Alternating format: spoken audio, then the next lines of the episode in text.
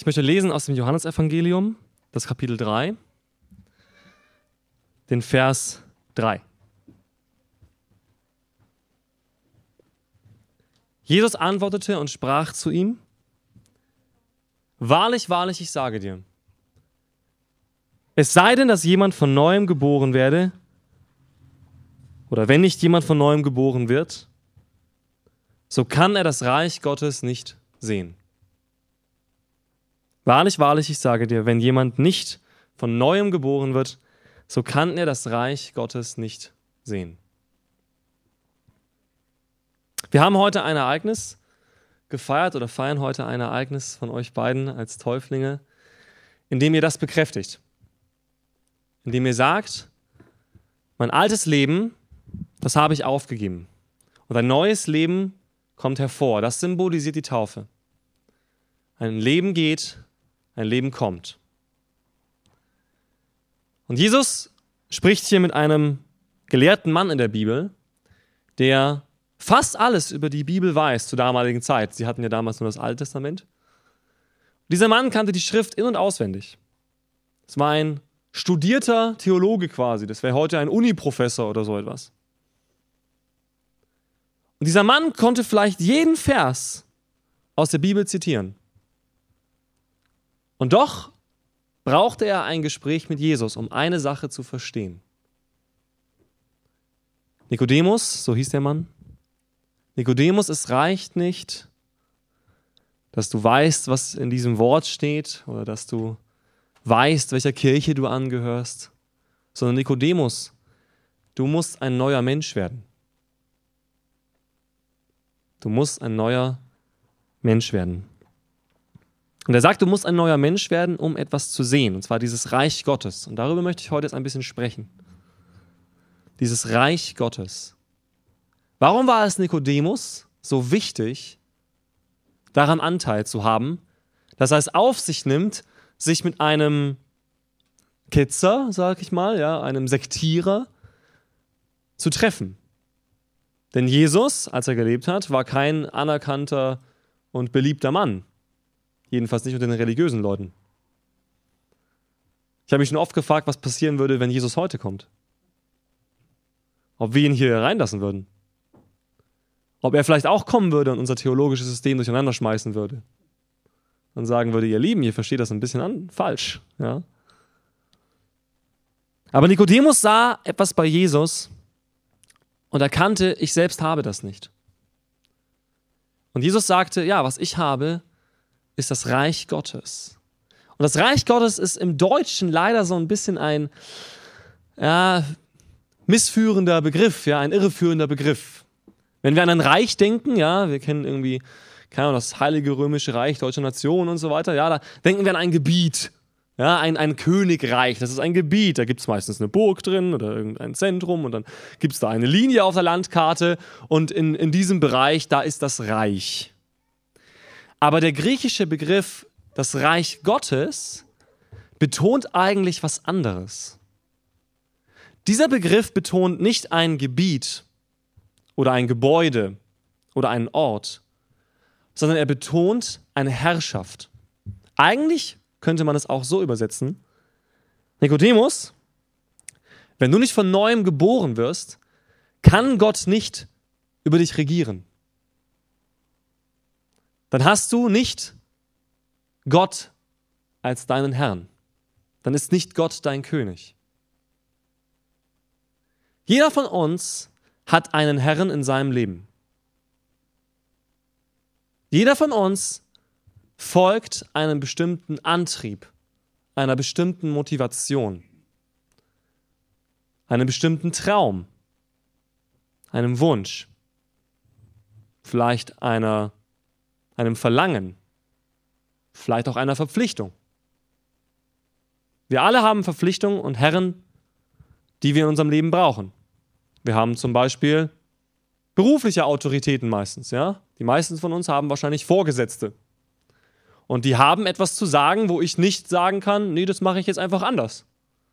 Sondern dieser Vorgesetzte, dem muss ich mich in gewissen Stücken unterordnen.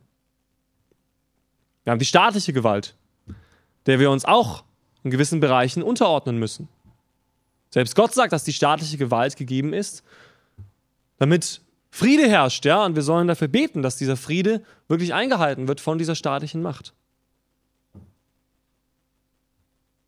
Aber ich glaube, viel mehr als diese beruflichen oder staatlichen Autoritäten gibt es in uns Autoritäten.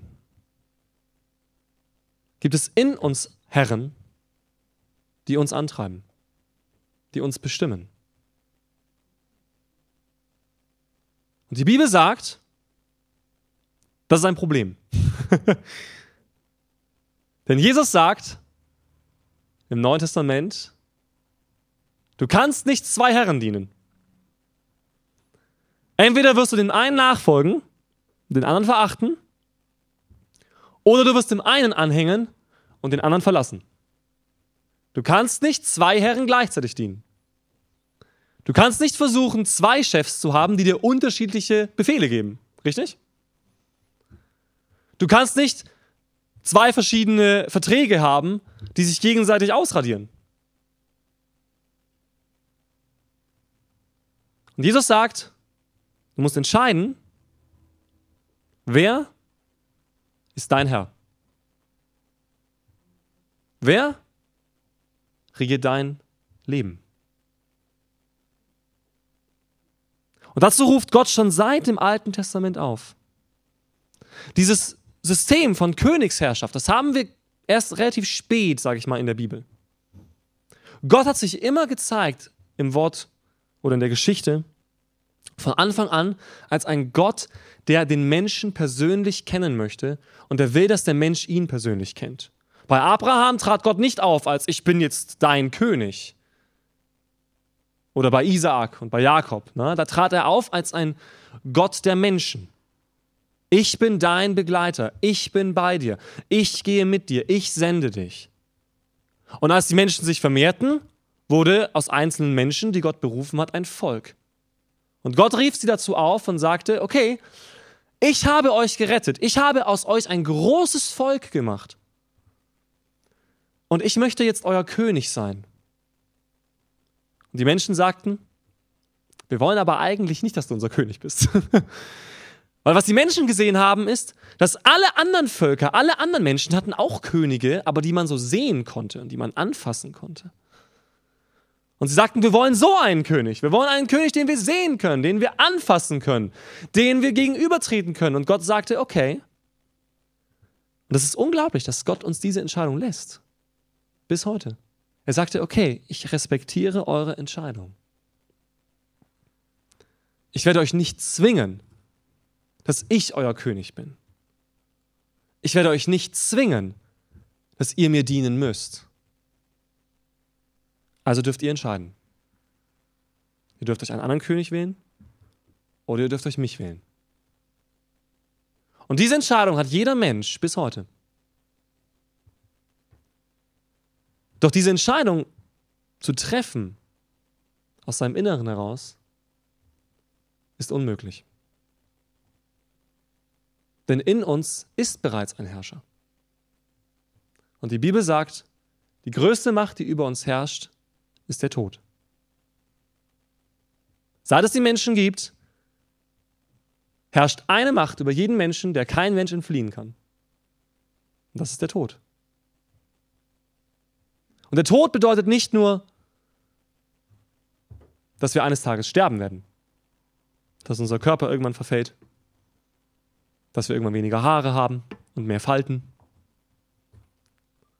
sondern Tod bedeutet, dass das Leben fehlt. Und genau das war das Problem von Nikodemus. Nikodemus sah diesen Jesus und sagte, dieser Mann hat irgendetwas in seinem Leben, was ich nicht habe. Und das brauche ich. Dieser Mann hat ein Leben, das ich nicht besitze. Dieser Mann hat ein Leben, das ich nicht ergreifen kann. Dieser Mann tut Wunder. Dieser Mann ist offensichtlich von Gott geschenkt. Dieser Mann spricht Worte, die niemand erfassen kann, die niemand so reden könnte wie er. Und Nikodemus sah, da ist ein Leben, das ich nicht kenne. Zeige mir dieses Leben. Und Jesus sagt, du musst neu geboren werden. Wenn du neues Leben willst, dann muss neues Leben entstehen in dir. Du kannst nicht einfach dein Leben jetzt nehmen und ich gebe dir zwei Tipps und dann hast du das, was ich habe. ja? Jesus macht kein Fünf-Punkte-Seminar. Behalte dein Leben, lies jeden Tag noch ein bisschen Bibel, geh einmal die Woche in die Kirche, dann hast du neues Leben. Ein bekannter Spruch von Predigern, ich weiß nicht, wer es zuerst gesagt hat, ist, du bist ja auch nicht ein Auto, nur weil du in die Garage gehst. Genauso wenig, würde ich mal sagen, hast du neues Leben, nur weil du in die Kirche gehst. Genauso wenig hast du neues Leben, weil du die Bibel liest. Genauso wenig hast du neues Leben, weil du, weil du betest. Sondern dieser Prozess des neuen Lebens bedeutet, dass tatsächlich ein neuer Mensch entstehen muss. Und Nikodemus verwundert das, ja, und er sagt: Moment, jetzt mal, jetzt mal ganz langsam hier. Das heißt, ich müsste jetzt wieder zurück in den Bauch meiner Mutter und neu geboren werden. Ja? Oder wie jetzt? Ne? Ich bin ja schon erwachsen, also ich kann ja nicht wieder ein Kind werden, oder? Und Jesus sagt, nein, nein, nein, du verstehst es nicht. Es geht nicht darum, dass dein Körper neu geboren wird. Es geht darum, dass dein Geist neu geboren wird. Und wenig später sagt Jesus, wie das geschieht. So sehr hat Gott die Welt geliebt, dass er seinen Sohn gab, damit jeder, der an ihn glaubt, nicht verloren geht, sondern ewiges Leben hat. Wer an ihn glaubt, der kommt nicht ins Gericht. Wer nicht glaubt, der ist schon gerichtet. Und worauf Jesus da anspricht, ist, dass der Mensch einen Vertrag unterschrieben hat. Ein Vertrag, in dem der Mensch sich selbst als Herren erklärt. Denn das war ja die Lüge des Teufels von Anfang an. Gott hält dir etwas vor. Du kannst selber entscheiden, was gut und was schlecht ist. Und der Mensch unterschrieb diesen Vertrag. Okay. Wie entspannt das doch ist, wenn ich mein eigener Herr bin, oder? Ich brauche keinen König. Ich bin mein eigener König. Ich bin der Lenker meines Schiffs, ja? Ich bin der Kapitän hier. Ich bestimme. Aber damit unterschrieb der Mensch einen Loslösungsvertrag. Ja, er beendete seinen Vertrag mit Gott. Und dieser Vertrag ist durch uns nicht einfach rückgängig machbar. Ja, wir können nicht einfach kommen und sagen, okay, ich hätte jetzt gerne wieder einen neuen Vertrag, der mir von Gott aufgelegt wird. Das Angebot wurde uns gegeben und wir haben es abgelehnt. Und der Mensch hat nun in sich eine Macht, die nennt sich Sünde.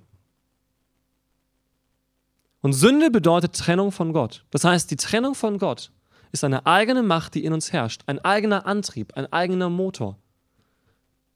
Und dieser Antrieb ist so stark, dass selbst der Apostel Paulus im Neuen Testament sagt, ich habe so darunter zu kämpfen, das, was ich tun will, das tue ich nicht. Das, was ich nicht tun will, das tue ich. Wer rettet mich? Wer rettet mich?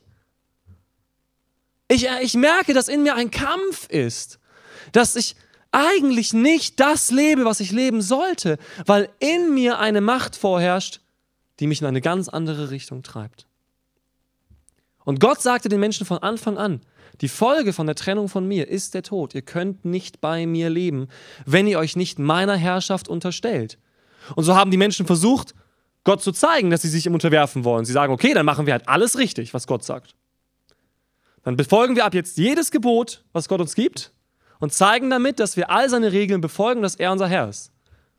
Und schon von Anfang an sagte Gott, ich lege euch vor Segen und Fluch. Ihr könnt entscheiden.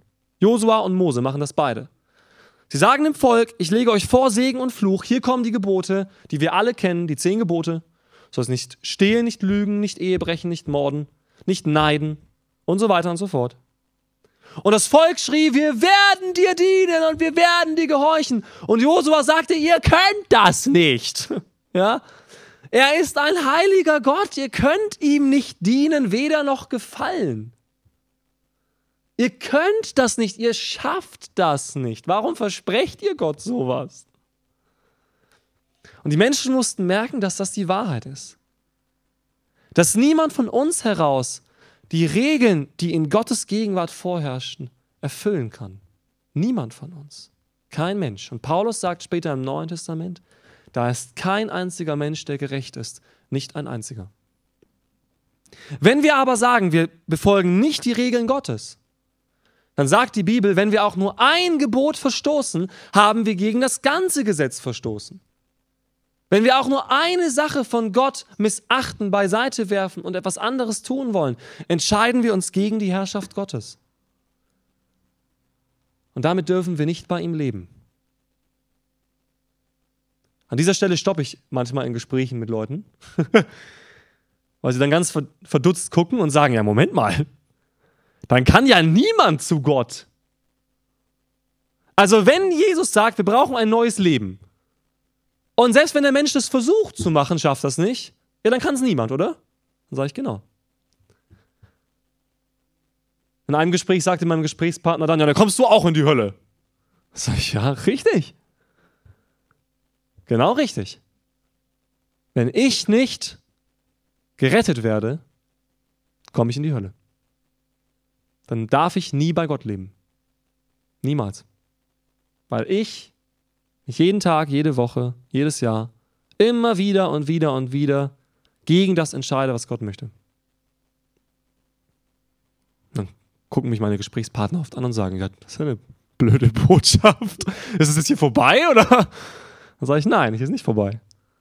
Jetzt kommt der Dreh- und Wendepunkt.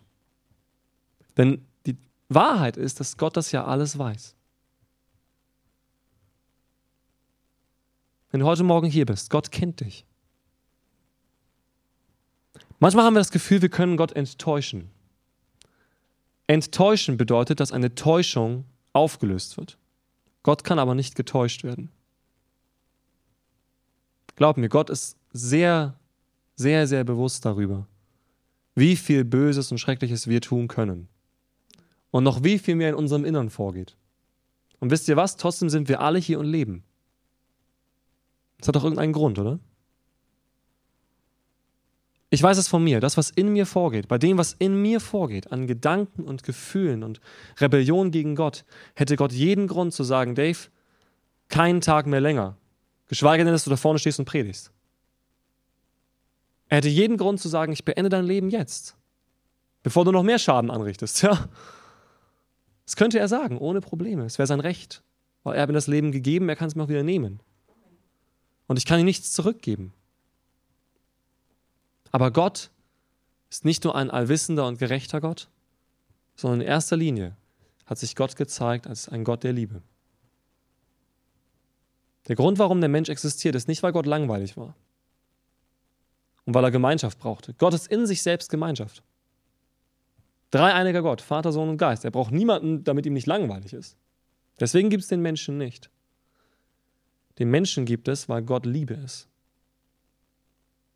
Der einzige Grund, warum du geschaffen wurdest, egal was deine Eltern für eine Motivation hatten, aber der einzige Grund, warum du hier bist, ist, weil Gott dich liebt. Ist der einzige Grund. Wenn Gott dich nicht lieben würde, wärst du heute tot. Aber Gott liebt den Menschen. Jeden Einzelnen. Durch und durch. Egal, was er getan hat. Egal, woher er kommt. Gott liebt jeden Menschen.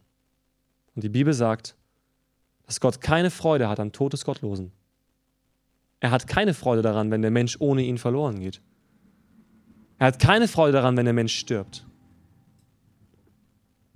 Und da Gott ein Gott der Geschichte ist, hat er sich von Anfang an einen Plan zurechtgelegt.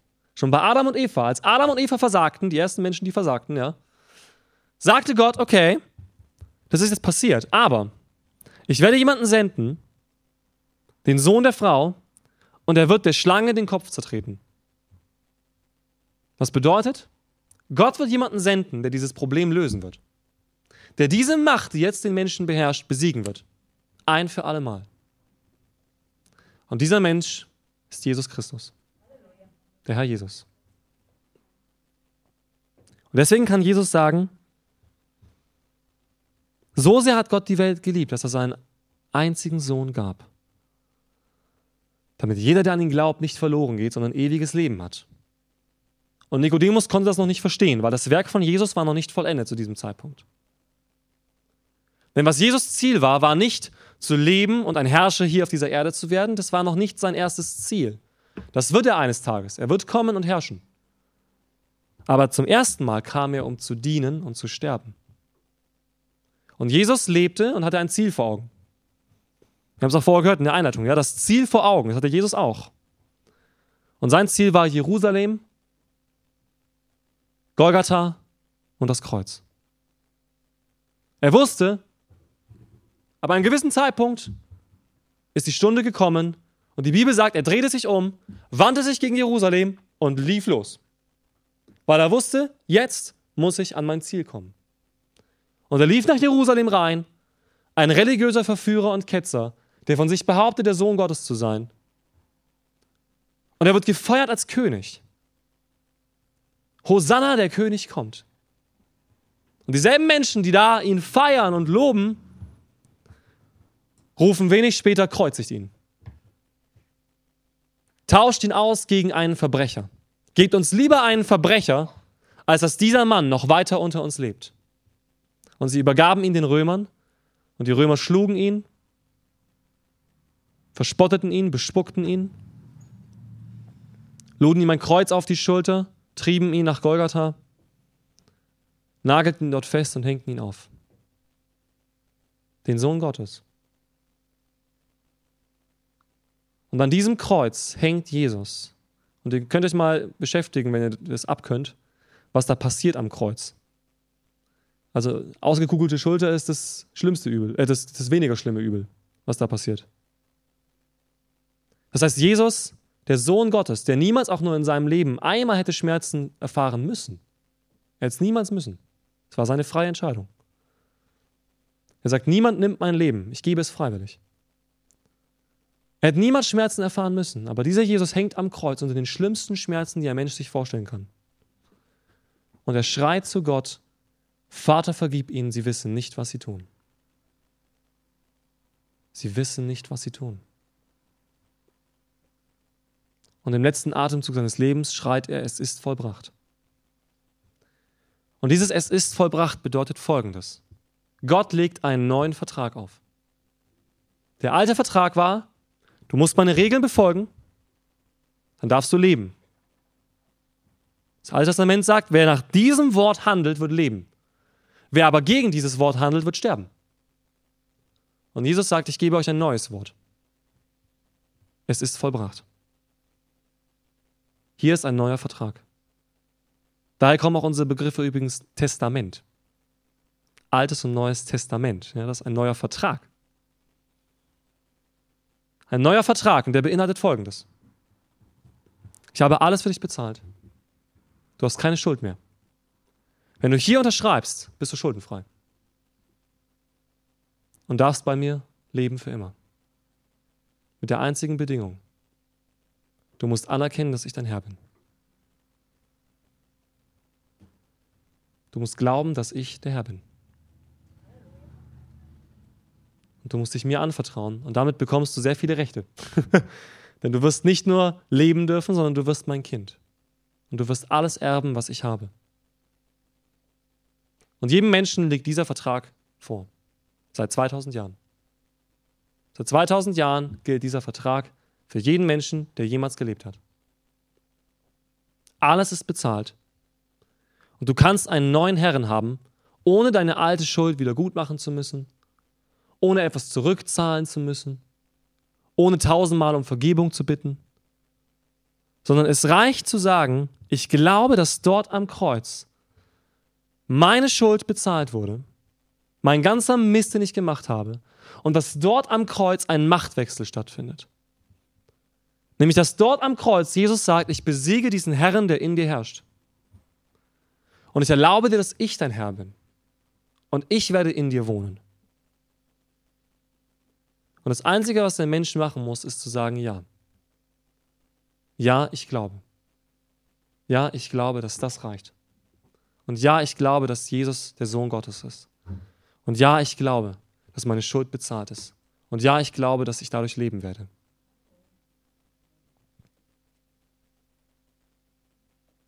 Durch, diese, durch diesen Glauben, sagt schon das Alte Testament, können wir leben. Denn der Gerechte wird aus Glauben legen, sagt das Alte Testament schon und das Neue zitiert. Der Gerechte wird aus Glauben leben. Und das bedeutet, dass dieser neue Mensch, von dem Jesus hier spricht, dass dieser neue Mensch nicht dann entsteht, wenn ich endlich alles richtig mache, sondern dass dieser neue Mensch entsteht, wenn Gott in mir wohnt. Und Gott sagt, ich möchte in dir wohnen. Und deswegen kam 40 Tage nach dem Tod Jesu der Heilige Geist, den Gott auch schon im Alten Testament versprochen hat und gesagt hat, mein Ziel ist, dass ich unter ihnen wohnen werde, dass ich in ihnen wohnen werde und sie werden mein Volk sein. Sie sind mein neuer Tempel. Sie sind meine neuen Kinder. Ich bin ihr Gott und sie sind mein Volk. Ich bin ihr Vater und sie sind meine Kinder. Ich wohne in ihnen und sie in mir. Durch diese Tat kann ein Mensch neu werden. Deswegen sagt das Neue Testament, eine neue Kreatur entsteht. Eine neue Kreatur entsteht. Das Alte ist vergangen, Neues ist geworden. Und das wurde heute in der Taufe bezeugt. Ihr werdet das noch nicht in allen Stücken erleben, ja? Genauso wenig wie ich durchgedrungen bin und wahrscheinlich ihr auch noch nicht, außer es gibt jemanden, der sagt, er ist schon durch alles durch. Aber wir alle sind noch in diesem Wandlungsprozess. Denn die Bibel sagt, wir leben im Glauben und nicht im Schauen. Noch sind wir nicht komplett der neue Mensch. Aber in uns ist ein Same gelegt. Das Unkraut ist rausgerissen, ein neuer Same ist drin. Und dieser Same wächst und wächst und wächst und wächst, wenn wir es zulassen. Wenn wir es wollen. Und dieser Vertrag gilt für uns. Dass Gott sagt, eines Tages werdet ihr trotzdem alle sterben müssen, denn dieser erste Tod, auf den habt ihr euch eingelassen. Aber dann werdet ihr leben. Und Jesus sagt, wer an mich glaubt, wird leben, selbst wenn er stirbt. Und das verdeutlichen wir mit dieser Taufe. Ja, ich werde sterben. Und ja, ich sterbe nicht nur am Ende meines Lebens, sondern ich sterbe jeden Tag, wenn man es genau nimmt. Erstmal werde ich jeden Tag einen Tag älter. Ja, damit sterbe ich jeden Tag. Oder komme dem Tod näher. Aber ich sterbe auch als mein Mensch. Ja, ich, jeden Tag bin ich aufgefordert, mein altes Leben hinter mir zu lassen.